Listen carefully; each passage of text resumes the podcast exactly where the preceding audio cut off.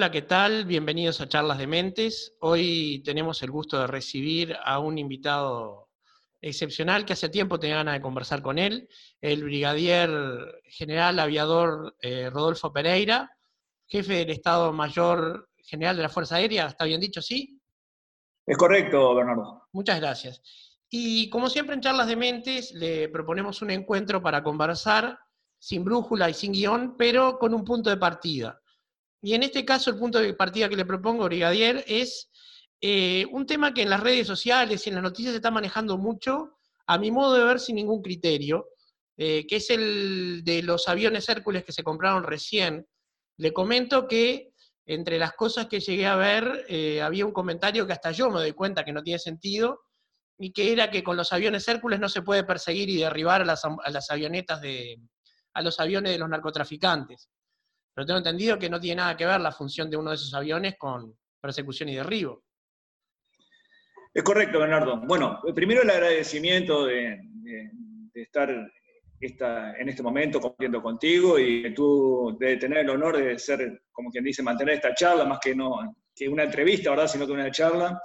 Eh, y de aclarar eh, en esta oportunidad algunas cositas que tú bien decís. Eh,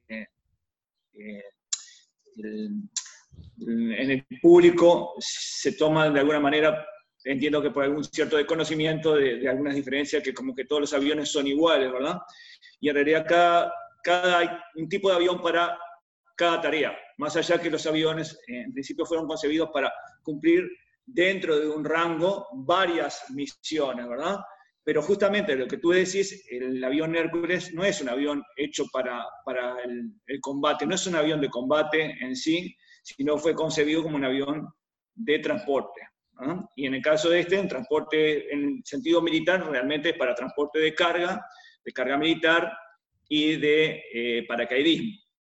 A su vez, eh, podemos decir ahora con, con gran beneplácito que los aviones que estamos ya próximo a, conformarse la compra y en realidad de materializarse la compra y de recibirlos aquí en Uruguay, estos aviones tienen otra capacidad más a los fines militares que posibilitan la recarga en aire de un avión al otro, eh, cumpliendo la función de lo que llamamos nosotros aviones cisterna, que permite ampliar la autonomía justamente de, aquellas aeronaves que están preparadas para recibir en el aire eh, este, este eh, tan apreciado elemento que es el combustible y poder ampliar. Otra cosa que vi era que esa descripción de aviones cisternas se interpretaba como que era para transportar agua. No, no, no, no. Realmente es, tiene dos fines. El, el fin es transportar combustible y tiene, puede aprovecharse en dos maneras. Uno, para dar combustible a otras aeronaves, o para usarla eh, eh, en uso propio de, la propia aeronave para ampliar eh, su, alcance, o sea, su tiempo de vuelo y alcanzar mayor distancia, ¿no? O mayor permanencia en el aire. Por ejemplo, para ir a la Antártida. Exactamente. por ejemplo, digo, vamos a empezar un poquito, si te parece, una comparación de las capacidades que estamos adquiriendo con, con, con este, este nuevo avión que más allá que son, eh, es como, vamos, me gusta a veces tomar como ejemplo lo más, lo más tangible, que a veces cuando hablamos de coches, esas cosas, es un modelo más nuevo, ¿bien? Estamos hablando que los modelos que Uruguay estaba, que tenía hasta ahora, eh, o que tiene, mejor dicho, son de la década del 60, ¿bien? Y, los que vamos a adquirir son de la mitad del 70 para adelante, ¿verdad? Bien. Parece que están eh, cercano en el tiempo, pero en realidad es una, en aviación es grande la diferencia en 20 años. Y más si agregamos cómo fueron mantenidos y sostenidos estos aviones y cómo fueron mejorados, ¿verdad? Entre ellos, el avión, y como tú me estabas diciendo, hablando específicamente en lo que se refiere al alcance, sí, por supuesto. Eh, este avión tiene la capacidad de extenderse en su rango de alcance 2.000 kilómetros más que no es poca cosa con respecto a lo que tenemos hoy nosotros acá en el país. Esto es lo que lleva a cuatro horas más de vuelo. Es, es, una diferencia importante que hace la cosa. Por ejemplo, tú como estás diciendo, ir a la Antártida no sería problema partir desde Uruguay, ir directamente a la Antártida y aquellos que han tenido la suerte o están cercanos de alguna manera a lo que es la meteorología de Antártida, que es muy cambiante, en poco tiempo, eh, pasamos de un tiempo bien a un tiempo malo, eh, nos permite, en caso de que los cálculos o por un atraso en la meteorología de las previsiones, ustedes saben bien a la distancia que estamos en Antártida, ¿verdad? Que cuando llegamos a tal vez un minuto más un minuto menos y entró una tormenta, ¿verdad? O se puso mal el tiempo y a nosotros nos permite permanecer más tiempo sobre la Antártida, esperar que mejore el tiempo para poder aterrizar ¿verdad? y cumplir con la misión. Cosa que con el actual, si tenemos que hacer esto ya, tenemos que asumir riesgos mayores, que tal vez lleguemos y no podamos, tenemos que tener la suerte de llegar y entrar, porque si no, tal vez tenemos, tenemos muy poco tiempo para esperar y si no tenemos que retornar otra vez al continente. ¿no? Claro, pues hay un punto de no retorno. Si se acaba el combustible, no pueden volver. Lógico, por eso decía, lo sagrado nuestro es el combustible, ¿verdad? De eso nos basamos, cuanto más lejos, más cercanos tenemos que estar, ¿no? Es así, como tú decís. Y también tienen capacidad de este, aterrizar en pistas no demasiado preparadas. Eh, eso mismo. Es un avión, o sea, cuando hablamos de aviones militares, eh, estamos hablando, más allá que pueden cumplir funciones también civiles, ¿verdad? Eh, pero son aviones que siempre están preparados para ir a un, teatro que llamamos nosotros un teatro de operaciones, en el cual a veces no se encuentra con toda la servidumbre, o sea, con buenas pistas, ni con servicios eh, eh, que nos permiten usar como cualquier otro, otro, otro avión, sino que a veces tenemos que arreglarnos con muy poca cosa, ¿verdad? Ya como tú bien decís, a veces en, pistas no preparadas. Y cuando llamamos pistas no preparadas, estamos hablando para este tipo de avión, un avión en una pista de tierra, ¿verdad? No pavimentada, por ejemplo, y él puede operarlo más bien sin problema. O en pistas ya con dimensiones más cortas que lo que operan otros aviones. Eh, por eso es, un buen, muy buen avión que lleva una buena capacidad de carga, que tiene un buen alcance y que a su vez puede operar en, pistas no, no, tan bien preparadas como es la misma, la que tenemos ahí en, la que tenemos, no, la que tiene Chile realmente en, en, en la, la, isla San Jorge, donde operamos, ¿verdad? En Antártida. Y ahora se usa como punto de salto, o sea, se aterriza ahí y se va hasta el otro lado. Eh, San Jorge, nosotros, eh, nuestra base está en la propia isla, ¿verdad? O sea, la, base, tenemos la suerte de estar bastante cercano a lo que es eh, la base de, Frey, de, Chile, o sea que bajamos ahí, se baja el personal, la carga, y bueno, y luego por los vehículos propios que tienen en la Antártida se traslada a hasta, nuestra base, nuestros propios vehículos, ¿verdad? Pero no está, no está tan lejano, es la, más cercana que está a la, la propia base, base chilena. Es interesante. Eh, ahora, eh, supongo que no es eh, el único tipo de misiones que hacen estos aviones. No, como tú decías, como te decía digo anteriormente, este avión, aparte de, como dije, de llevar cargas, en este caso por la Antártida lleva personal, personal propio de, dotación de la, de, la base, también lleva la, la, carga de víveres y en y repuestos que se necesitan a la base, como también llevan los científicos, ¿verdad? Pero también nosotros acá los, los, usamos, los usamos para, lo utilizamos tanto para, en lo que se refiere a operaciones militares, también para el lanzamiento de paracaidistas, tiene una capacidad no menor de 92 paracaidistas con todo su equipamiento arriba a bordo.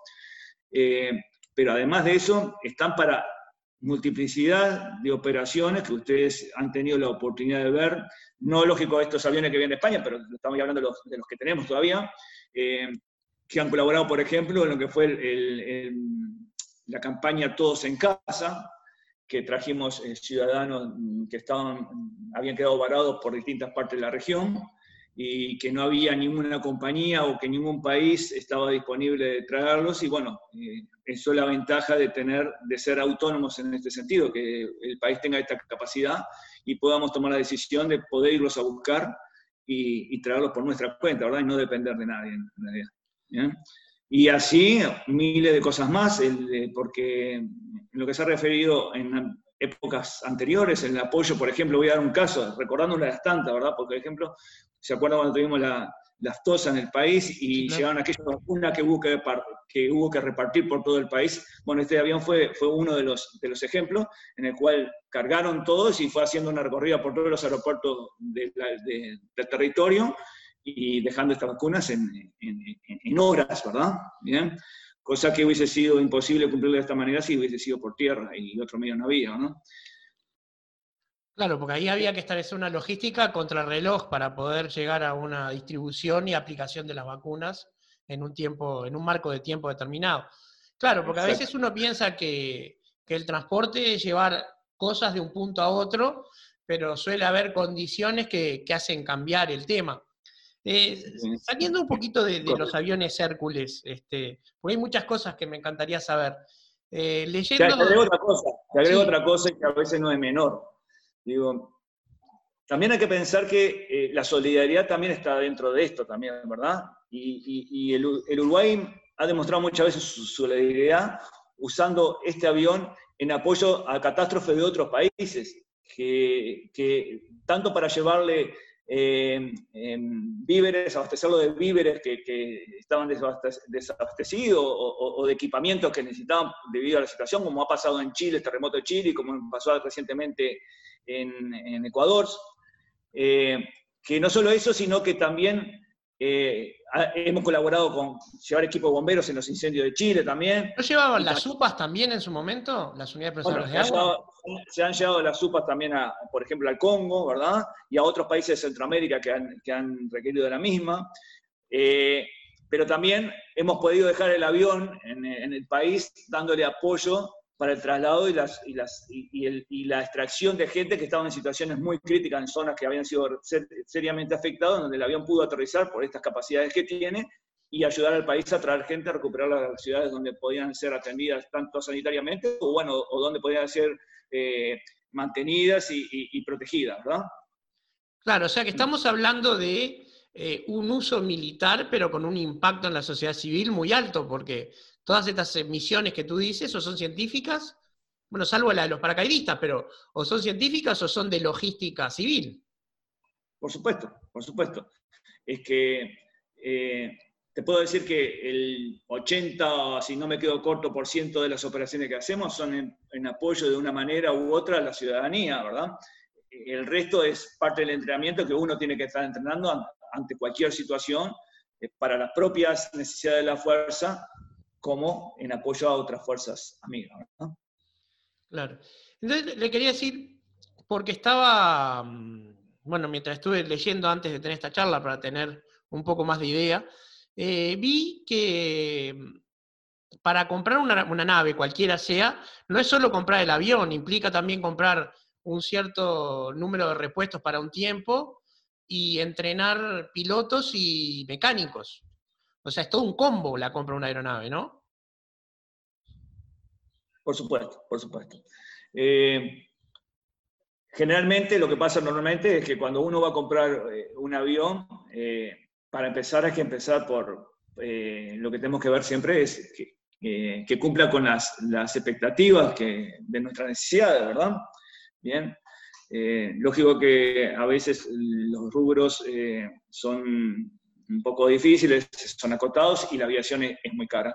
Y es cierto, es muy cara. Eh, y que después lo vamos a aplicar porque es cara, ¿verdad? Digo, pero, pero bueno, eh, tratamos de ahí de identificar dentro de lo que se puede lo que eh, mejor cumple nuestra misión, ¿verdad? Nuestro deseo. entran muchas cosas, aparte del avión, de lo que su capacidad del avión, también hay que ver también atrás de eso cuál es su sostenimiento en el tiempo, ¿verdad? Si quien, quien lo está vendiendo o quien la fábrica de ese avión, quien fabricó ese avión, da el respaldo para cuando yo me invierto en un avión, ese avión lo voy a tener lo que estimo tenerlo y lo pueda volar. Digo, suponiendo, vamos a decir, lo deseo volar y tenerlo y mantenerlo, no voy a hacer un cambio por 20 años, bueno, tengo que tenerme, garantizarme que durante esos 20 años voy a tener un el repuesto necesario si es que, algo me falla, ahora poder tener un stock de repuesto. Bien, eh, es difícil, es difícil, por eso hay que estudiarlo. ¿Por qué? Porque eh, el mercado se mueve y se mueve constantemente. Eh, hay empresas que cuando ya ven que las cosas, o es poco el, el, mercado que tiene la empresa para vender y colocar su repuesto, ya empieza a bajar su número de producción y de hecho nos ha pasado que cierra cierra, y quedan, eh, lo único que queda en el mercado es aquellos que se, tomaron posesión de estos repuestos, ¿verdad? Y muchos de ellos particulares que después lo que juegan en el mercado es decir... A subir el precio. Tenía a mí, pero te lo voy a cobrar a, un precio quizás el doble de lo que salía comprado en, en fábrica, ¿verdad? Bien. Todo esto, aparte de esto, viene, por supuesto, que cuando compramos un avión nuevo, hay que entrenar a los pilotos, ¿verdad?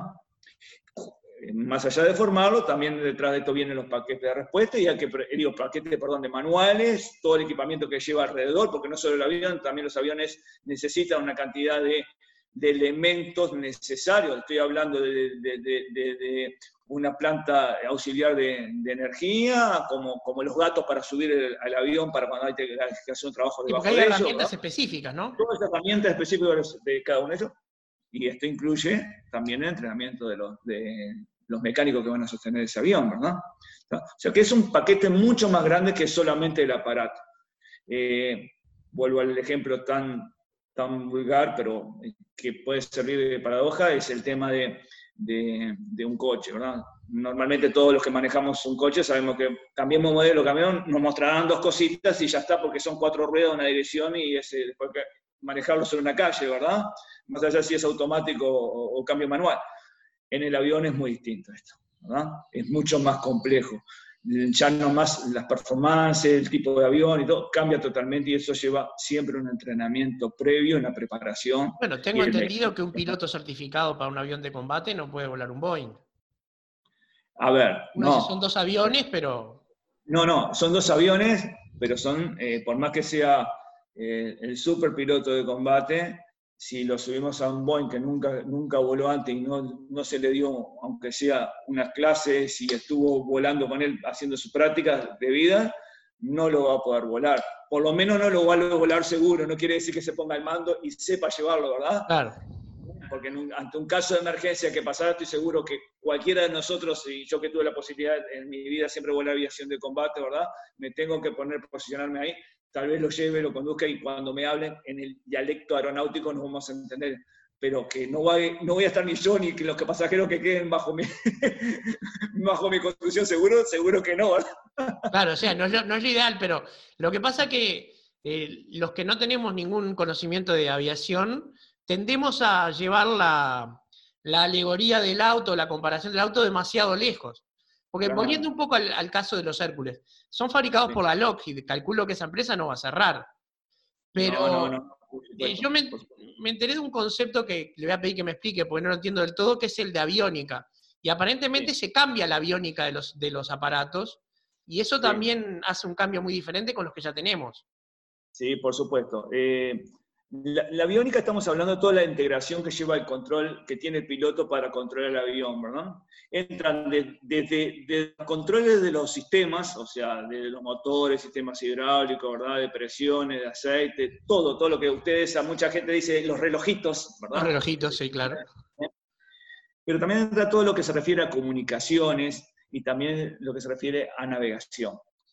Todo eso fue, en el mundo fue variando y le va con la tecnología, con, los sistemas informáticos, ¿verdad? Todo eso se fue mejorando para que, para que al piloto se le hiciera más fácil el vuelo.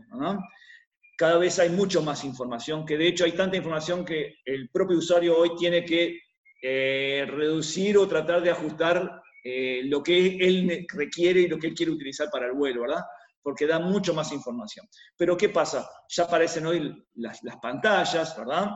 Eh, integrado, uno dentro de una pantalla está solo tocando botoncitos y, aparece la información ahí.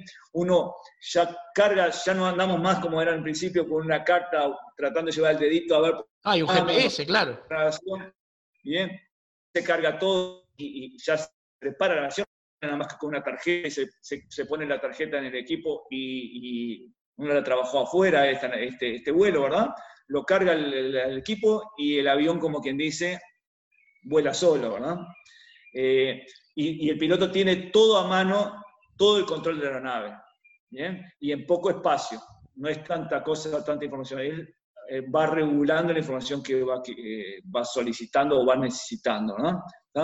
Y, ha hecho una facilidad muy amplia, pero esto es lógico que requiere de mucha modernización, de mucha actualización, de mucha tecnología y, lógico, de mucho dinero porque esto va llevando cambio. Aeronaves que tal vez que tampoco están saliendo originalmente, como ha pasado los Hércules. Los Hércules vienen también de la edad, de la edad vamos a decir, analógica, ¿verdad?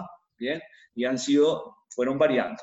Estos aviones justamente que tenemos han sido actualizados y tienen hoy lo, que podemos decir lo último que está en, el, en el, mercado, ¿no? Bien, hecho por una empresa que está muy avanzada en España, te voy a dar el nombre porque es una, normal le digo que es Indra, que de hecho tenemos acá productos de Indra también, que se ha dedicado a esto y le diré que si era tan avanzada que ellos le han hecho también la aviónica a los aviones eh, F-18 que tiene España.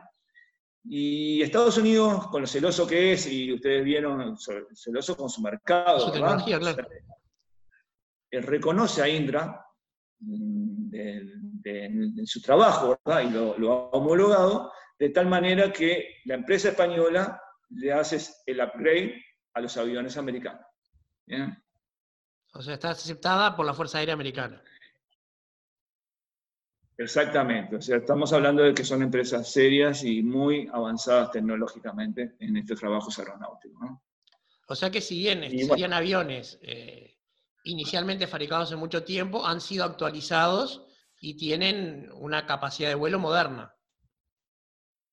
Por supuesto, es así, es así. Y, otra cosa eh, que no es menor eh, en este justamente ese, digamos, a salir, a apartarnos un poquito y al final terminamos hablando otra vez en el Hércules. Otra vez de los aviones. Eh, del Hércules, justamente. Estos aviones tienen, a pesar de que estamos a 40, 40 y poco de años, ¿verdad? de, fabricados, tienen apenas, y estoy hablando de un país que vuela mucho, que vuela mucho. España no solo que tiene un territorio eh, eh, continental el doble de nuestro tamaño y, tiene, las Islas Canarias, en la cual la comunicación más rápida que usa, por supuesto, es el ejército del aire, que vuela de uno a otro todos los días, estoy diciendo todos los días No digo que un avión, digo, tiene mucho más de un avión, ¿verdad? Pero vuelan todos los días. Y aparte tiene conexiones por todos lados de Europa y tiene misiones también en el Medio Oriente, ¿verdad? Desplegadas y, han tenido aviones también de Hércules destacados en Medio Oriente. ¿no? Estos aviones que, van a venir aquí a Uruguay tienen recién la mitad de la vida útil. O sea que eh, para nosotros esto, eh, y por las horas que nosotros eh, empeñamos en, cada, en este modelo de avión, estamos hablando que podemos tener una vida de estos aviones mm, de, alrededor de 45 años, y no estoy mintiendo. No, no, no. 45 años, no estoy tirando al aire, es la verdad. 45 años y seguimos manteniendo el ritmo que, con el cual estamos volando. Espero que, lógico, que en la realidad no sea que lleguemos a los 45 años con este avión, que lo podamos, podamos cambiar antes, ¿verdad? Que aumente el ritmo de, vuelos y se necesita. Aumente el número, de necesidades, ¿verdad? La, cantidad de horas para, para necesidad, ¿no? ¿Bien? Pero, pero tiene, lo que quiero decir es que tienen todavía vida, no es que, que también que esto es resultado de un descarte de España, porque no lo es, no es un descarte. Ellos lo podrían seguir utilizando, como lo digo, pero ¿qué, ha pasado? Eh, España, mm, el ejército del año español va a recibir ahora el Airbus A400M, es un avión cuatrimotor, podemos decir, eh, de una característica como el Hércules, pero del doble del tamaño, fabricado por la empresa Airbus, o sea, el, consorcio que es eh, europeo.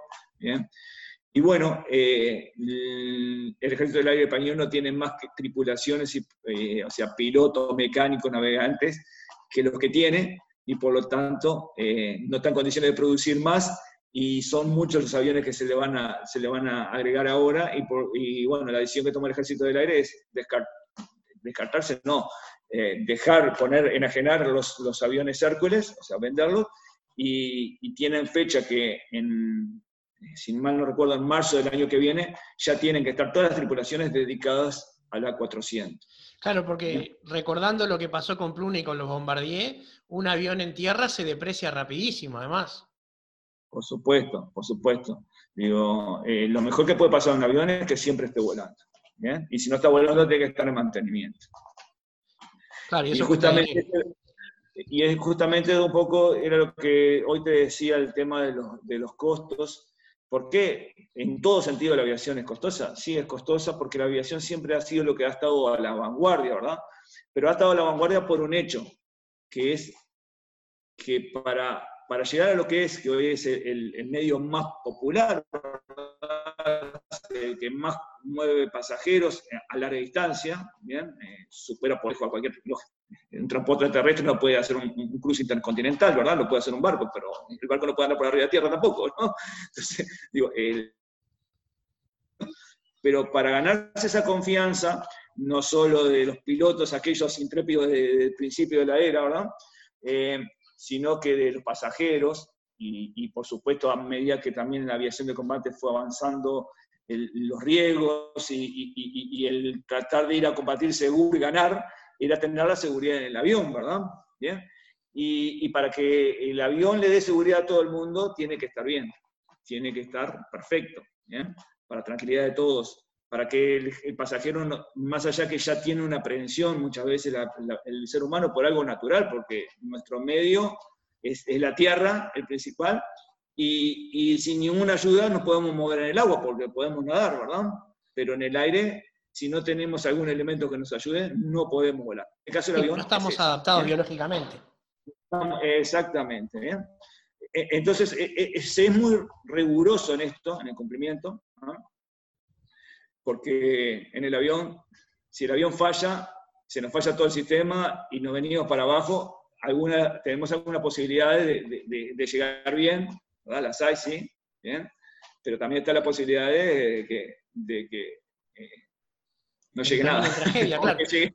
exactamente. yo tuve la oportunidad de, ver en internet lo que llaman la lista de chequeo, y no es que solamente, como podría pasar en una industria, se hacen listas de chequeo al hacer un mantenimiento. Se hacen listas de chequeo al arreglar, al salir a volar, al llegar. Hay, mucho control de tipo de calidad en, un vuelo, cualquiera. Estoy hablando de un avión Cessna, lo que fue lo que yo vi.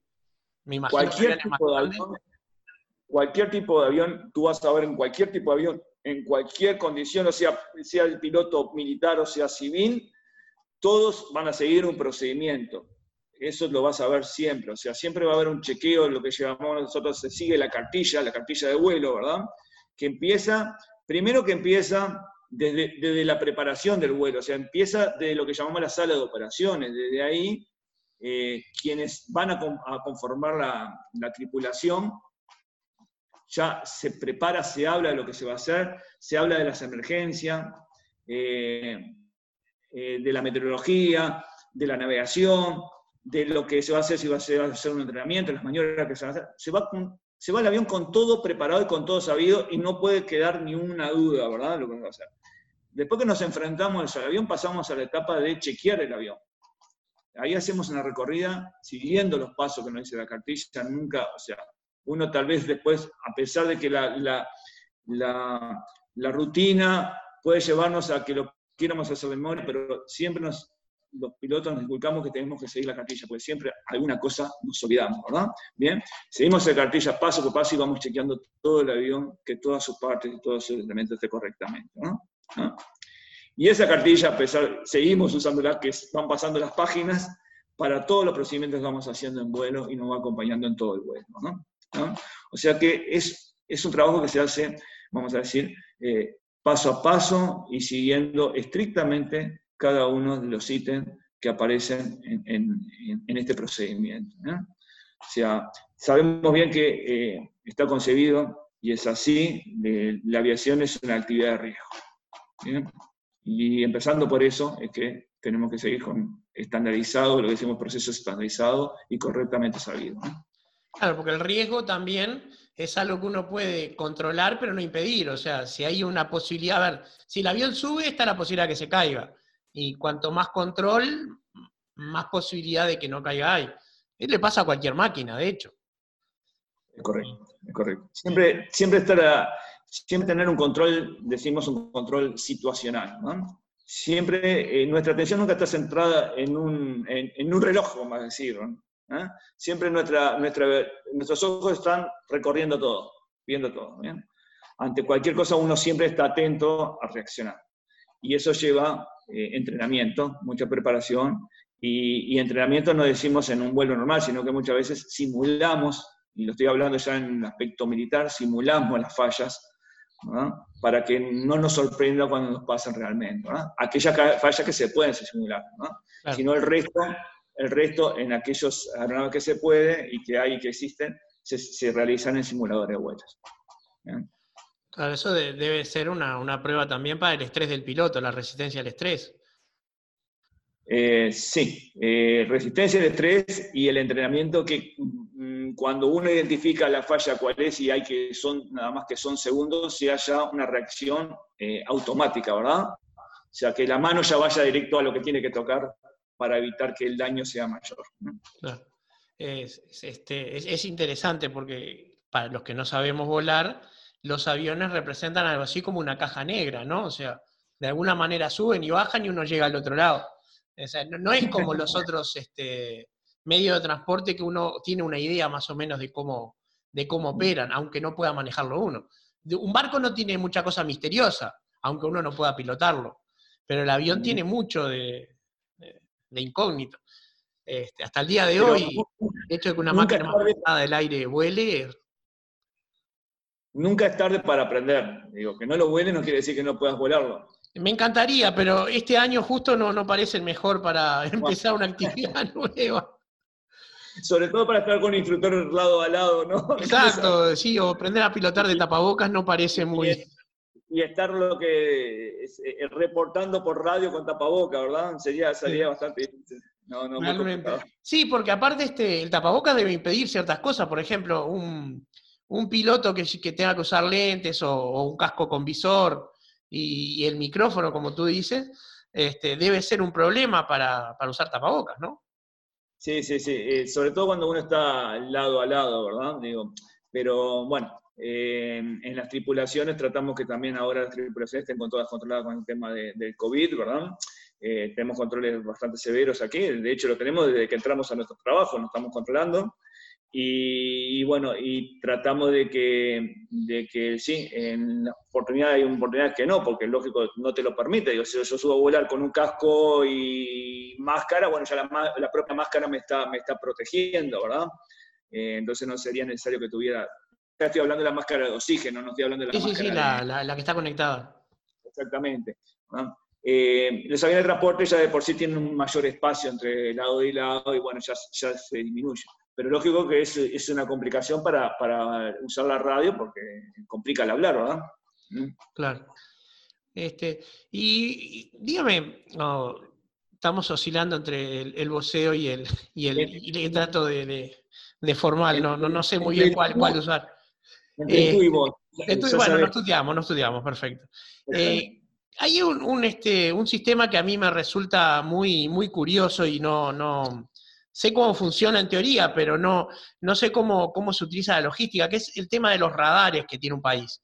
¿Cómo, eso también estaba bajo tu, tutela, digamos, como jefe de Estado Mayor. No, e, e, en este momento no, porque de hecho la, la, Fuerza Aérea tiene otro comando que se llama el Comando Aéreo de Operaciones, que eh, bajo ese comando está la, está la aviación operativa y está también los sistemas de vigilancia y control de espacio aéreo, que eso incluye a los radares. Eh, el radar de por sí, eh, el radar es un, medio de, detección, ¿no?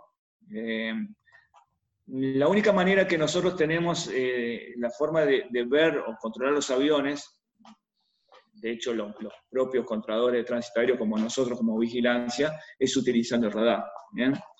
Eh,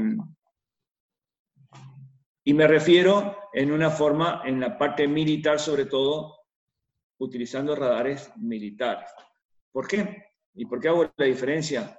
Porque hay, hay dos tipos de radar. Un radar eh, que se llama primario, que detecta todo lo que está volando, ¿verdad? Donde llega el alcance de ese radar, ve todo lo que está volando. Son los famosos puntitos de las torres de control de las películas.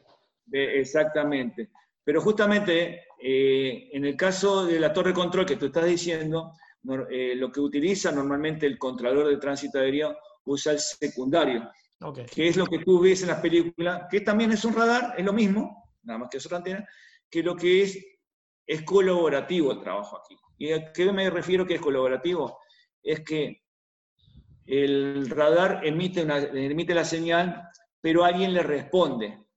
Y ese que le responde es el avión, ¿verdad? que tiene un equipo, el avión, que tiene una frecuencia marcada por el control de tránsito aéreo, ¿bien? que se llama respondedor justamente, que cuando el radar envía la señal, es lo que hace, dice, por decir una manera, soy fulano de tal, ¿verdad? Lo manda para atrás y al, al, contrador le aparece etiquetado que, quién es el que está ahí. Lo es, un, sistema activo de detección. Exactamente. El otro es un sistema, por decirlo de otra manera, es pasivo, ¿no? Claro, sí. Eh, sabemos que quien, cuando estamos haciendo en el tema del área militar, que lo que estamos haciendo en realidad es vigilancia, ¿verdad? Porque control es aquel que tiene el control sobre el, sobre el elemento que está volando, si no estamos vigilando, no solo lo que le estamos controlando, sino que estamos vigilando por aquel que no quiere hacerse ver, ¿verdad? Claro, ese es el caso que en este momento está más en boga por, por el famoso tema de los aviones que, que aterrizan clandestinos. Eh, bueno, ahí está. Lo, que, lo que están eh, infringiendo la ley. ¿Bien? Exacto. Porque hoy deben, deben todos de una manera identificarse. ¿Bien? Entonces ahí esto no necesita nada, porque esto lo que hace es envía, envía vamos a decir, la emisión eh, del radar, sale la emisión radar, y con lo, que, con lo que impacta vuelve, y ahí nosotros identificamos que sea un avión. el, el, avión puede apagar al respondedor? ¿Lo puede apagar? Sí, ¿cómo no? Sí, sí, sí, sí. No es un equipo que, de hecho, es un equipo que voluntariamente el piloto enciende y apaga, ¿verdad? Eh, cuando cuando el, avión antes de salir a despegar, sea, cuando pide sus instrucciones de vuelo, el control de torre ya le está asignando un código respondedor. O sea, son un código de cuatro cifras que él selecciona y ese número al contrador le representa ese avión en el radar, ¿no? Bien, en la pantalla radar le va a aparecer que ese número está el avión. Entonces ya hay una correlación entre, entre, entre control y avión. De hecho, muchas veces, a veces los contradores, eh, uno, el piloto tiene necesidad en ciertos puntos de hacer un reporte obligatorio, pero muchas veces el control, como tiene, tiene el, control positivo sobre ese avión, lo exime de que haga los reportes y para que no sature, porque a veces a veces satura muchas comunicaciones entre otros aviones que están volando, y para que no esté reportando sobre ellos o se interfiera, le dice ya desde antemano o le dice que no reporte mientras, mientras tanto el control se lo solicite, porque lo está viendo, todo el seguimiento. Entonces, eh, de hecho, a veces, muchas veces uno se sorprende pero el control ya le dice, se sorprende, digo, al principio nos sorprendíamos cuando no, todavía no estábamos familiarizados con la tecnología, hoy sí, ya no nos sorprende, pero estamos llegando a un punto de reporte y ya el control de antemano nos está diciendo, bueno, pasa a tal frecuencia, cambia a tal lado, siga para tal lado, para el otro, porque no está viendo y ya nos, como que dice, agilita, agilita el tránsito. Todo esto, lo que, lo que, toda la tecnología es, todo esto es un avance en tecnología y un avance para la, para la facilitación del movimiento en el aire, ¿no? Este, ¿Y la vigilancia también incluye a los satélites?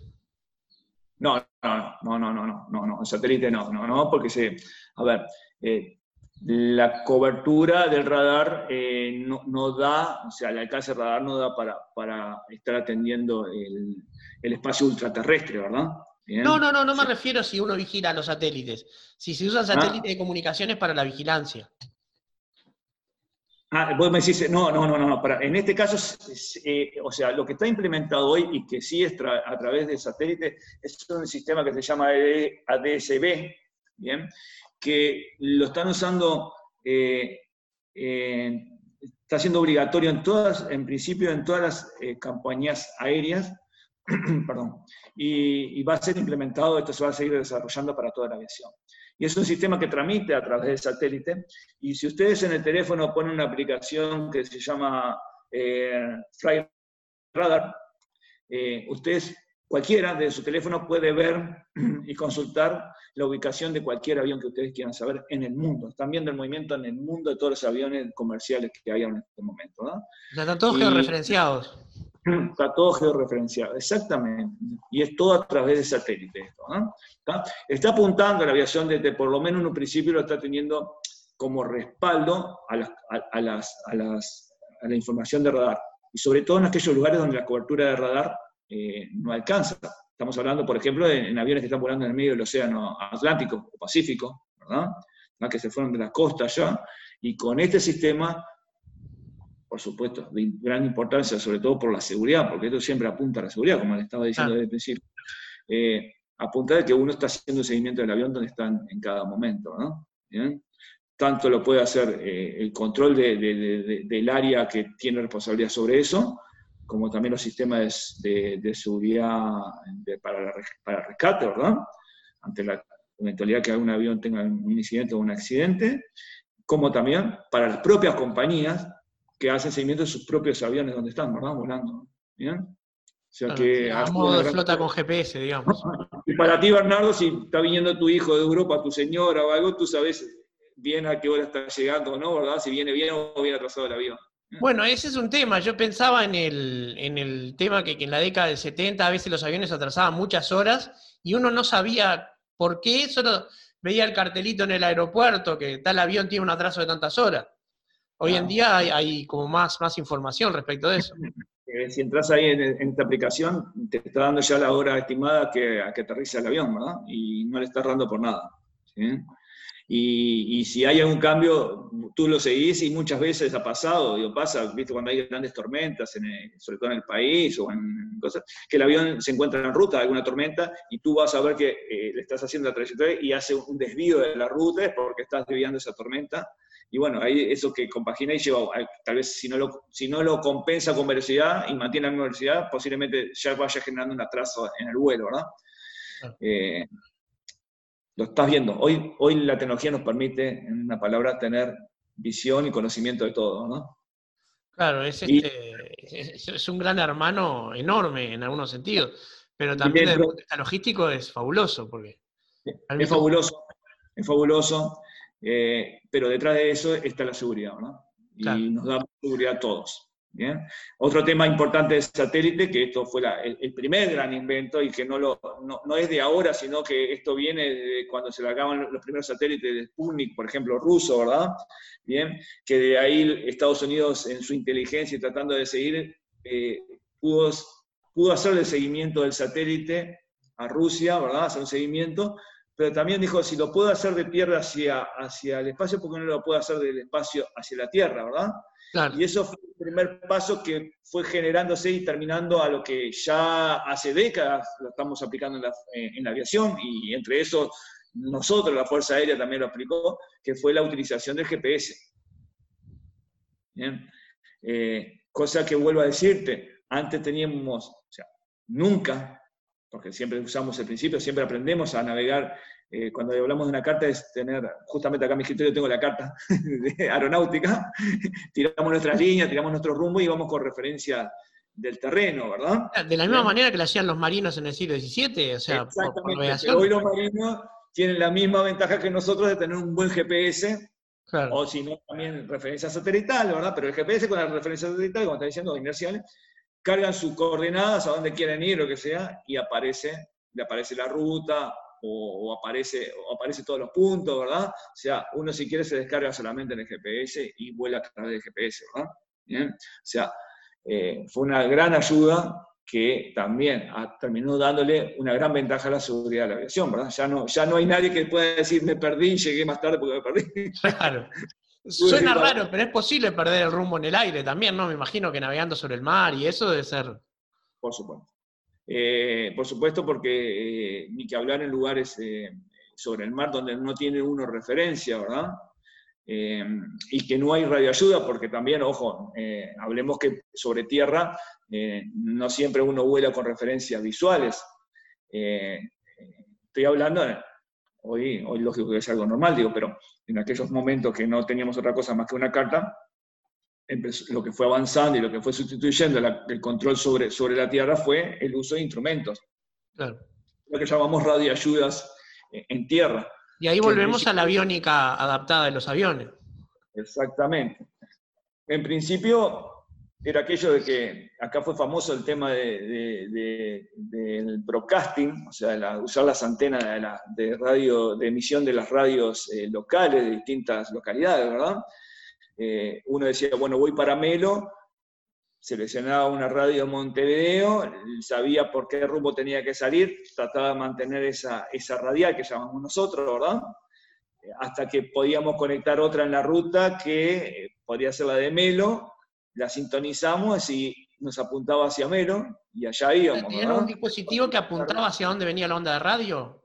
Exactamente, uno se guiaba por, por la sonda de radio, ¿verdad? De dónde estaba la antena. ¿Bien? Eh, la red de broadcasting del Uruguay era, para la aviación en aquel momento fue de gran ayuda, en particular, o sea, uno la podía utilizar, lógico, volando también en condiciones visuales, pero ni que hablar para cuando tenía condiciones, estaba volando sobre nubes y no tenía referencia en el terreno. Digo, de noche, que no, no, no, no hay forma de... De noche, de noche porque, lógico, las referencias visuales, eh, hay ciertas partes que eh, desaparecen, ¿no? No existen. supongo que el cerro de Montevideo se ve, pero... Sí, no, no, no, no, pero te puedo asegurar que hay lugares, eh, uno puede agarrar una línea, una ruta, como la ruta 5 o algo de eso de noche, y tal vez eh, conocedor usted, uno va diciendo acá está tal pueblo, acá está tal ciudad, tal letra, la va marcando. Pero podemos agarrar para ciertas partes del país, eh, sobre todo para lugares como pueden ser en, en noreste o el este mismo, ¿verdad? Propiamente dicho, no en la costa, sino al este estoy hablando para 33, para, para, para Cerro Largo, eh, que no hay referencia, no hay muchas referencias, o sea que lo que se ve uno es lo que llamamos normalmente la boca del lobo, ¿no? Algo, oscuro nada más. Claro. Entonces, lógico que estamos hablando ahora de sistemas primitivos, ¿no? Sí, sí, sí, analógicos. Superado por el GPS y por distintas eh, situaciones, digo, eh, elementos que tenemos, ¿no? que nos facilitan mucho nuestro trabajo. Qué bueno. Y en otro orden de cosas, ¿cómo, ¿Qué, otro tipo de, interacción tiene la, Fuerza Aérea con la sociedad civil, digamos? Ya vimos en caso de emergencia lo importante que es, pero ¿y, en otros casos? Tenemos mucho, mucho, mucho. Por suerte tenemos mucha interacción con, la actividad civil. Eh, por ejemplo, para empezar, eh, en la Fuerza Aérea en sí, voy a empezar por la actividad de búsqueda y rescate. Eh, tiene una responsabilidad ante la, ante la Organización de Aviación Civil de eh, ser el elemento o la herramienta para la búsqueda y rescate ante cualquier accidente aéreo que ocurriera en el país, eh, o en nuestras aguas jurisdiccionales, o dentro de nuestra eh, zona, zona de responsabilidad, área de responsabilidad de rescate. Y cuando estoy hablando del área de responsabilidad de rescate, va hasta el meridiano 10 del Océano Atlántico. ¿no? Estamos hablando de la mitad del océano. Sí, es bastante es mucho. entran, como, entran como 8 Uruguay, 8 9 Uruguay, ahora no recuerdo bien, 8 9, está, está, contabilizado eso, 8 9 Uruguay en ancho, ¿verdad? Hasta ese, hasta ese meridiano. ¿bien? O sea, sí será bastante. estos, aviones, estos aviones que estamos hablando, el, el Hércules que va a venir, nos va a permitir llegar y estar un tiempo más de espera para buscar cualquier cosa que esté pasando ahí, ¿verdad? Estas son las capacidades que, para qué se utilizan también estas capacidades. ¿no? Esas son las responsabilidades que tenemos. A su vez también eh, integramos el Sistema Nacional de Salvamento, que lo integra la Fuerza Aérea junto con la Armada, para cualquier otro evento que sucediera tanto aéreo como eh, marítimo, ¿verdad? O de cualquier otra eh, situación que hubiera grave, en el cual se conjugan las dos fuerzas para actuar sobre, sobre esa situación.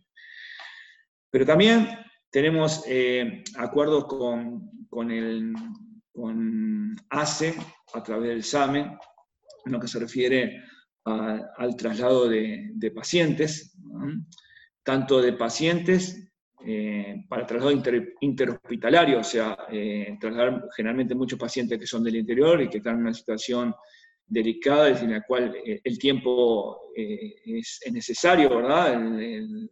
sí, sí, para pacientes que requieren un trasplante o, que fueron accidentados. Eh, exactamente. Bueno, eh, por ahí tenemos otro también. El trasplante es otra, otra parte, ¿verdad? En el cual tenemos que traer al paciente o, tal vez eh, llevar un equipo médico para hacer una operación o algo, ¿verdad? Que los especialistas no están en, el lugar donde está, o están en Montevideo o los trasladamos al interior. también tenemos con el Banco Nacional de Órganos y Tejidos, en lo que se refiere al traslado tanto de como tú sabes bien, de, órganos que tienen, que tienen a veces juegan con, tiempo. Yo no sabía hasta que no. Tienen una vía, una vía útil muy corta a veces. Muy corta, ¿verdad? Y, a veces se dan en lugares eh, que, que, puede llegar el helicóptero nomás, ¿verdad? Y a cualquier hora, de noche o que sea, y lo traemos de donde sea, porque hay una vida que se puede salvar con, un corazón, por ejemplo, ¿no? Bien, en Montevideo. No, no, sí, claro. O traemos, generalmente todos, todos estos, tratamientos se hacen en Montevideo, o traemos al paciente de cualquier parte del receptor, lo traemos también a Montevideo, ¿verdad? O hay casos en los cuales eh, la víctima, la víctima, el donante, eh, está en el interior y bueno, hay que llevar el equipo especializado a ese lugar, llevarlo, traerlo y a su vez otro avión ya está trayendo un paciente o los pacientes de otras partes del interior a Montevideo para que sean los receptores, ¿no? O sea que ahí hay, una gran actividad también que tenemos. ¿Ese es un trabajo invisible en serio? No, no. Eh, eh, aquellos que les gusta e indagan por la aviación muchas veces aparecen, tímidamente aparecen en nuestra página, ¿verdad? Pero de la Fuerza Aérea y, por supuesto también del Ministerio de Defensa que nos apoyan en estas comunicaciones, pero eh, sí, no, son muy, muy visibles. Y esto es bueno que la ciudadanía... Todos podemos eh, precisar un trasplante en eso, aunque sea por la razón egoísta. Eh, es bueno saber que las cosas no pasan mágicamente y que el donante no va a estar siempre en la otra cuadra. No, exactamente, es así. Y si tú supieras cómo, cómo la, gente después se emociona ¿verdad? y agradece, porque eh, traes pacientes a veces a las 12, primero, imagínate que tú, tú no, nadie decía nada. Sí, sí, es un decir, es Sano, ¿verdad? Pero, pero suerte que existen estas cosas porque la verdad que hay gente que se salva gracias a esto, ¿verdad? Pero imagínate que tú estás en Artigas eh, esperando, no sé, vamos a decir un trasplante cualquier órgano, ¿verdad? Un riñón, de un, de un corazón, y, y, esa, estás esperando tu salvación, ¿verdad? Tu, mejorar tu calidad de vida y, tu expectativa de vida, ¿verdad? Pero que te llamen a las 11 de la noche y te diga, señor, prepare su cosa, un acompañante nomás, ¿verdad?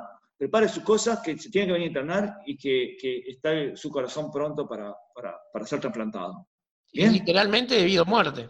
En una hora y media va a estar un avión en el aeropuerto tómese algo, lo que sea, y llegue ahí, ¿verdad? Gente que se toma un taxi, deja la deuda del taxi, o el taximetrista se lo, se, lo regala el pasaje, o un, vecino lo sube al coche y lo lleva, ¿verdad? Porque ha pasado de todas las cosas, ¿verdad? Pero no solo que te vas a encontrar que vas al aeropuerto, que vos vas con todo ese tema, que imagino lo que puede ser la cabeza del paciente, de todo lo que va a pasar, sino que lo sea en un avión que quizás nunca voló, ¿verdad? Claro. Y viene. Yo creo que ese impacto que tiene lo supera todo, viste que, bueno, llega, que es, su objetivo, ¿verdad? Lograr. Pero después lo que nos llena de satisfacción es, eso, después que esa gente venga, digo, nosotros más que, que, si sale o no sale la prensa, no importa, lo importante es la satisfacción de la gente después de que cumpliste con esa misión, del agradecimiento, cómo te vienen, te abrazan, te demuestran el cariño y te agradecen lo que hiciste, que para vos fue un vuelo, sí, de noche, lo que sea, pero para eso estamos, ¿verdad? Y eso es lo que te llena de alegría, ¿verdad? Lo que te deja tranquilo y satisfecho con que estás haciendo esta profesión y, y, estamos sirviendo a la ciudadanía, porque para eso juramos, ¿verdad? no solo por no solo entregar nuestra vida, porque creo que no es por nada, digo, pero es una de las pocas profesiones que uno cuando jura, jura con defender al país con su propia vida, ¿verdad? Sino que también juramos de prestar servicio a todo nuestro país, y eso incluye a toda nuestra ciudadanía, ¿verdad? Todo, desde, el primero hasta el último, del que está eh, acá más al sur del país hasta el que está al más norte y el más oeste al más este, ¿verdad? O sea, eso es lo más importante, ¿verdad?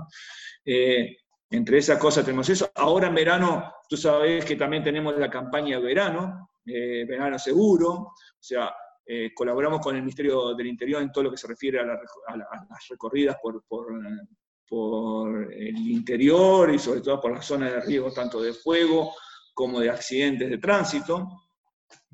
Tenemos vuelos periódicos por, todos, por todo el país. ¿bien? Sí, me ha tocado mucho ver a los helicópteros que cargan las bolsas de agua apagando incendios.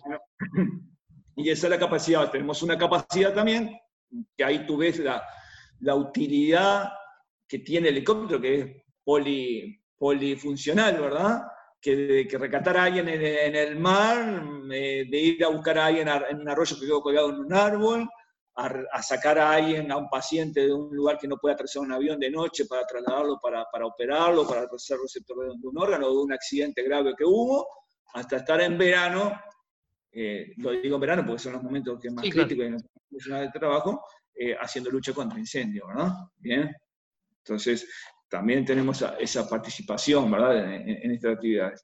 Y, bueno, y, si querés seguimos, seguimos más, digo, porque después, lógico, tenemos eh, traslado, traslado las autoridades mismas, a veces ustedes ven que, el presidente es todo por nosotros, ¿verdad?, por, por algunos lugares que requiere él, el traslado aéreo, y otras autoridades también del país que necesitan movimiento, sobre todo ahora que estamos en, en estos momentos bastante delicados, en el cual las autoridades, sobre todo de, la salud pública, tienen que estar moviéndose para un lado y para el otro, ¿verdad? Y, los grupos de respuesta para, para acercar los focos de coronavirus, que se tienen que mover a donde está el foco. Exactamente, eso es, por eso que me refería a eso. Bueno, de hecho también trasladamos este año para Rivera eh, todo un, laboratorio móvil, ¿verdad? Que llevó una empresa y que la instaló en Rivera y, bueno, y bien, bien puesto está, creo yo, a esta altura por el tema de lo que se ha venido ahí en ese, como siendo Rivera un, tema central en, esta situación, ¿verdad? Eh, exceptuando a Montevideo, que es el que tiene el mayor número de casos, ¿no? Claro, pero también es el que tiene mayor número de habitantes, eso era, era esperable. Porcentualmente dice que es el que tiene más, más casos, ¿verdad? ¿Sí? Por número de habitantes, ¿no? Por 100.000 habitantes. Pero bueno, eh, eh, esperemos que esto ya sea una historia a corto plazo, que, pase para la historia, ¿verdad? ¿Y, a la interna de la fuerza, cómo, cómo ha impactado esto de, del coronavirus? Eh, para nada. impactado en el sentido que nos tenemos que controlar, que cuidarnos más, eh, en este caso tenemos eh, un caso que vino del Congo, ahora en el día de ayer se detectó que tenía, hasta ahora no, la Fuerza Aérea no había sufrido ni una, no había tenido que lamentar ni, una, un caso de COVID positivo. Bueno, apareció uno, eh, tampoco de extrañar, ¿verdad? Porque estamos, allá estamos también prestando un servicio muy importante digo, justamente se da, en uno de nuestros mecánicos de vuelo, que están en contacto con la gente. Eh, si tú entras a la página hoy de, la Fuerza Aérea, te vas a encontrar que ayer, ayer hicieron un traslado de, tres pacientes, ¿verdad? De una zona de esas. Te imaginas, si acá tenemos zonas complicadas, allá en, en Congo son muy difíciles, en el cual tú subís pacientes al helicóptero y los trasladas un centro asistencial, ¿verdad? De, lugares de muy bajos recursos, de, nada, que encontrás una penita, una canchita, lo que puede pasar una canchita de fútbol para poder atravesar el helicóptero, ¿verdad? Por suerte tenemos gente muy profesional ahí volando, que de hecho somos una de las la única unidad del, Congo que vuela eh, en, condiciones, en, condiciones nocturnas, ¿verdad? o sea, de noche, porque tenemos la capacidad de volar con, visores nocturnos, o sea, con, con visión nocturna, y, en los cual se nos confían generalmente todas esas operaciones que son un poco más complicadas. y, bueno, piensa en el Congo y también piensa que hay toda una selección de enfermedades tremendas para traer, ¿no? Y, lógico, yo me desvío del tema, pero en realidad el tema es que tú cuando te acercas ahí y estás, vos sabés bien que por más que estés con todas las máscaras, todo lo que tengas, las previsiones, eh, igual no estás libre de esto. Está la malaria, hay muchas enfermedades típicas de, la zona que, son tremendas. Exactamente, hay otras peores, ¿verdad? Hay otras peores. Y, no porque hablemos mucho del, coronavirus tenemos que perder la perspectiva, que hay otras enfermedades peores. Lo que más mata en el Congo es el ébola. El ébola, sí, sí, yo pensaba en el ébola. Lo que pasa es que no me acordaba si justo estaba en el Congo del otro lado de África. se, ha dado, se, ha, dado focos, ¿verdad? Y que, cuando aparecen, eh, arrasa. No, no, eso es una enfermedad de altísima morbilidad, porque lo que tiene coronavirus es que infecta mucho, pero mata poco. El ébola no, lo que infecta lo mata, no, no nadie. Y han estado nuestras tropas, sobre todo las del ejército, más cercanas en estos casos, ¿verdad? Y han tenido que actuar en algunos lugares que han habido estos problemas. Y bueno, por suerte no hemos, ninguna de las fuerzas ha tenido que sufrir una pérdida por esa causa, ¿no? También hay toda una logística de llevar médicos y enfermeros a esas zonas, ¿no? Sí, también, también, también. Sí, sí, nosotros dentro de nuestro contingente va, personal médico y enfermeros también, ¿verdad? Eh, pero, pero en realidad no están las herramientas, no hay eh, para hacer un control de eh, PCR, ¿verdad? porque en lugar, digamos. No lo tiene el Congo, tú sabes que eso lleva un costo, ¿verdad? Entonces, lo que tratamos de hacer nosotros para protegernos, bueno, y sobre todo la gente que se está moviendo, es hacer la cuarentena, respetar la cuarentena y con una cuarentena hecha, ¿no? Bien. Pero, lógico, que uno ha llegado acá, el, mismo que nosotros tuvimos ahora, que es el primero que tenemos, es asintomático, o sea que él no había sentido nada, ¿no? O sea, nada, nada, nada. Solamente cuando hicieron el test ahí se dio cuenta que tenía, era positivo. Pero bueno, ahora está cumpliendo con su aislamiento correspondiente y bueno, y esperemos que esto evolucione bien y que dentro de unos pocos días ya, ya pueda ser. Pueda reintegrarse. vamos a decir, más que reintegrarse, encontrarse con su familia, porque hasta ahora no puede ver de, un año y pico de tiempo, ¿verdad? Eso es lo que quería preguntar, son misiones largas, ¿no? Son, las misiones son, eh, eh, empiezan, pueden ser algunas misiones de seis meses, ¿verdad? De seis meses, no menos de seis meses, un año, pero hay gente que, eh, debido a que a que no tenemos tanto personal como para ir y algunos se presentan voluntarios y algunos dejamos hasta un máximo de dos periodos, ¿verdad? O sea, que pueden estar hasta dos años en, la misión, ¿no? Eh, este caso creo que no, creo, creo que es de un año, pero igual, eh, los que tenían que estar un año ya tenían que haber venido mucho antes. Y los relevos se fueron atrasando por todo esto, el tema del COVID y porque las actividades aéreas se habían parado. ¿no? Entonces, ahora recién empezaron a repuntar y por eso estamos trayendo gente que ya lleva de un año, se fueron un año y medio, por ejemplo. ¿no? Claro. Y una pregunta, pensando en este en las noticias que vienen de Argentina que van a abrir las fronteras para ir de acá para allá. ¿Cómo está la conectividad desde el punto de vista de la Fuerza Aérea con los países vecinos? Mira, en particular, eh, fuerza, de Fuerza Aérea, mm, casi nada, por no decir nada, ¿no? Porque eh, lo que nos lleva a veces a nosotros, eh, por ejemplo, es a veces de, de, de tenemos que, realizar con ellos. Y, si no, después la otra actividad es de eh, actividades oficiales que no, a veces no son particulares de la fuerza, sino en apoyo al Estado. Pero todos esos, movimientos se han ido cortando. De hecho, los, nuestros eh, apenas, apenas, hemos atendido algunos cursos que teníamos previstos, y estoy diciendo de, dos cursos nomás, ¿verdad? Perdón, de un curso nomás que está en Argentina, ¿bien? Eh, que bueno, que lógico que fue con las precauciones y lo está realizando ahí. Pero después no, no estamos haciendo, no tenemos eh, intercambio de nada. De hecho, tenemos ejercicios eh, previstos que se formaba, eh, que, formaba parte de la actuación de los dos países, tanto Argentina como Uruguay, fueron cancelados. O sea, tenemos todas las actividades paradas. ¿no? Digo, esto ha impactado fuerte y mucho más en nuestros países vecinos, porque también tenemos actividad con Brasil, con nuestros países limítrofes, ¿verdad? Y ha impactado fuerte y bueno, todos han, han preferido, como que dice, por este año quedarnos en casa, ¿verdad? Claro. Bien, y tratar de hacer eh, el mínimo, el mínimo intercambio o movimiento si es necesario, si no lo, tratamos, eh, tratamos de no... no, solo algún tema táctico nada más. Este. Sí, sí, pero como no hay necesidad de que tengamos pasaje de un lado al otro, ¿verdad? O sea que fue por una misión necesaria o algo, no, no lo estamos haciendo, ¿no? Hemos, cortado todo este Está bien. Eh, Brigadier, no quiero abusar de su tiempo. ¿Alguna cosa, algún tema que no hayamos tocado que, que sea interesante para, para charlar? Y bueno, mm, no, digo, eh, yo lo único que, que, te puedo decir es nada más que eh, quiero que sepan que tanto la Fuerza, Aérea como, como soy peco de atrevido también, como todas las Fuerzas Armadas, estamos, estamos en esto, eh, no solo para que, vamos a decir, para brindarle la seguridad que eh, uno nunca sabe cuándo puede pasar algo, ¿verdad? Bien. Pero tenemos que estar pronto. Siempre tenemos que tener una reserva guardada y pronto para cualquier cosa. Eh, vivimos en un país que a veces no, no, apreciamos, digo, pero es un país muy rico.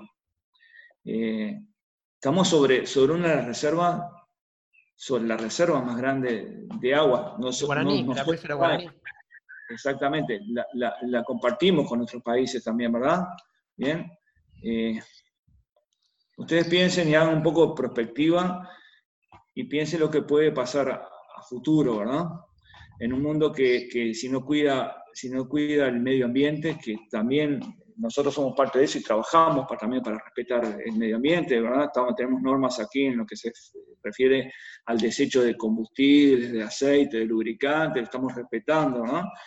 Y buscando formas de, de, de, bueno, se ha comentado mucho que estamos en un proyecto. Perdona que ya a veces me voy un poquito por la... Por no, no, no, no, está bien. Estamos eh, respetando un proyecto que hemos llamado Polo Educativo, o podemos decirle campus eh, educativo, ¿verdad? O sea, eh, tipo de concentrar todas nuestras instalaciones educativas solo en un predio. Y, estamos apostando también a tener energías renovables, o sea que no estemos dependiendo de solamente de la electricidad viniendo por cable, ¿verdad? Bien. que estamos buscando soluciones mejorando y acompañando situación. Cuidar la huella de carbono. O sea que van a, todo el campus me interesó es porque tienen una base aérea en Durazno de formación y hay otros distintos lugares. Lo están juntando todo. No es, no, es, por lo de Durazno, es en realidad que nosotros acá en Montevideo tenemos. Eh, nosotros empezamos por, eh, eh, empezamos que tenemos una escuela técnica de aeronáutica donde formamos a nuestros técnicos. O sea, todos los que van a hacer, lo van a hacer futuro, los futuros mecánicos de la, de la Fuerza Aérea. Ellos lo que hacen es lo que se llama hoy el bachillerato, bachillerato tecnológico aeronáutico Y pasó y logramos tener esta, esta clasificación porque se fusionó con los programas de la UTU, está avalado con los programas por la propia UTU y eso ya por el mismo Consejo de Educación, ¿verdad? Por el Ministerio de Perdón de Educación y Cultura. Y tanto, eh, y va, y lo hacen también, lo componen, los alumnos son militares y también lo comparten con alumnos civiles, ¿bien? Comparten el mismo instituto militar, ¿no? Las mismas aulas, ¿bien? Eh, los, dos van a salir recibidos como, bachilleres, que están reconocidos por la autoridad aeronáutica, o sea, que están reconocidos como que son ya mano preparada y calificada para ir a trabajar en cualquier taller aeronáutico. Y en particular, para el civil, ir a buscar un campo, un lugar laboral, ¿verdad? Para militar, seguir la carrera dentro de la Fuerza Aérea como personal aerotécnico. Pero a lo que hoy es un bachiller, porque antes, años anteriores, esto era entre segundo, tercero y cuarto liceo, era, ¿verdad? Hoy no, hoy es quinto, sexto, perdón, cuarto, quinto y sexto, o sea, termina el, ciclo básico, ¿bien? Lo dejan condiciones, el bachillerato, perdón, eh, lo dejan en condiciones, y decían ellos, pueden seguir la carrera. O sea, y esto estoy diciendo la carrera de oficial también. Salir de ahí. o una universitaria.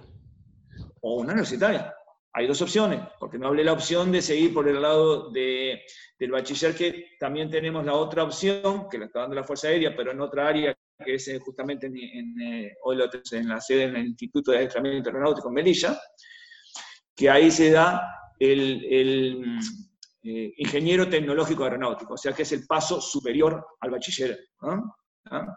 que son cuatro años, o sea, sale con una licenciatura. O sea que tú puedes seguir profesionalizando y ya entras en las áreas ya que vas a ser no ya de mecánico, sino que gerencial. O sea, vas a ser el que supervisa el taller y el que entra en la parte ya más administrativa, ¿verdad? Más gerencial. O sea que esto es un nivel superior de estudio que también ya te deja abierta las puertas mañana para seguir eh, la carrera de ingeniero aeronáutico.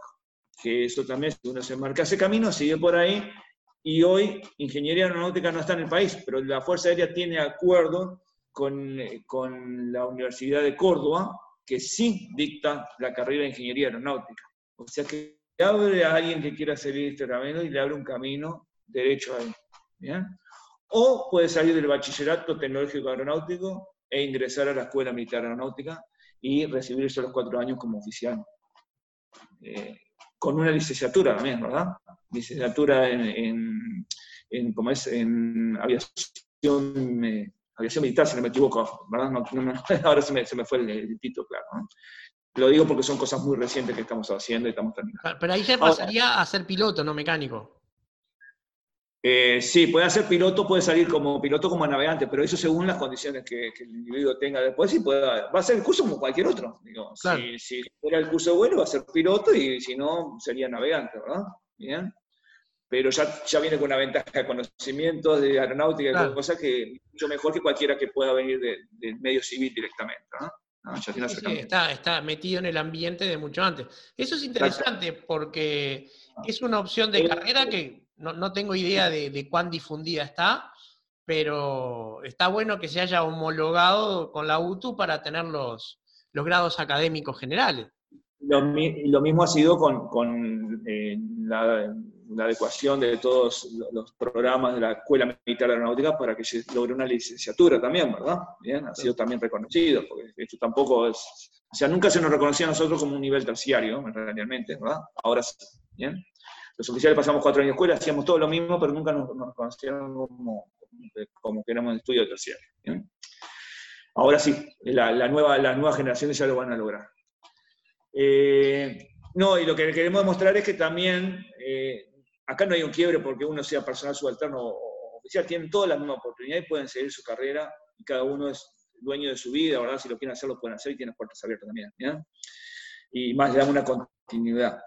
Por otro lado, tenemos, eh, vamos a decir, eh, la escuela superior, o sea, estamos hablando de la escuela, para nosotros la escuela de comando y Estado Mayor Aéreo, que está acá en el predio de mando, que también sería otro más a trasladar a lo que nos reunir todo en lo que hoy es el predio de la Escuela Militar Aeronáutica, o sea, la que se ¿En la Escuela Berizo es?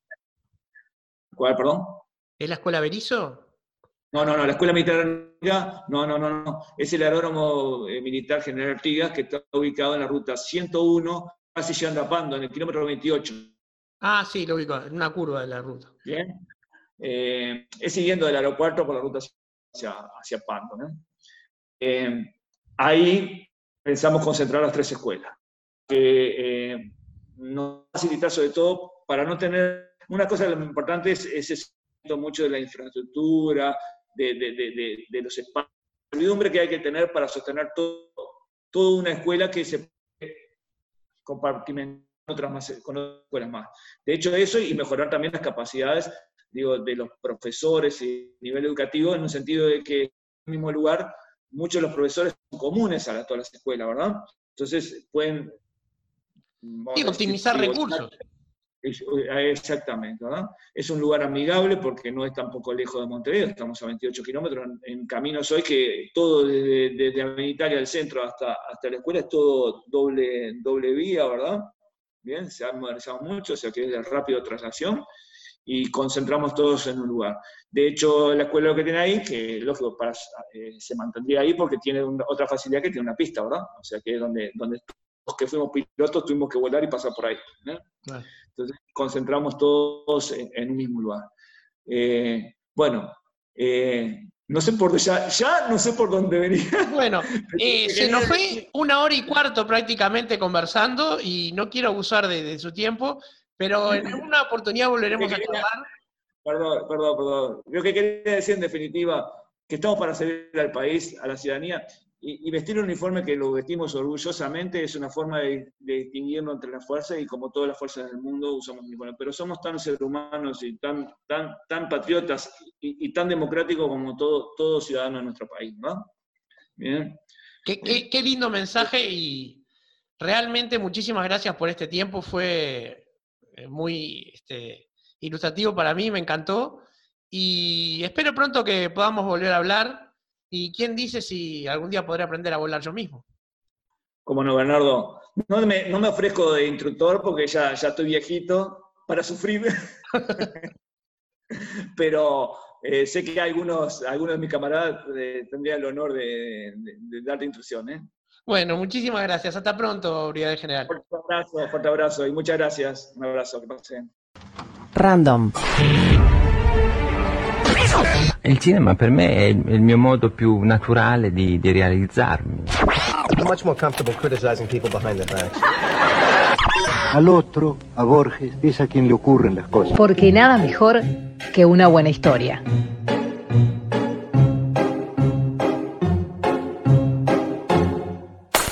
Historias random por Bernardo Borkenstein.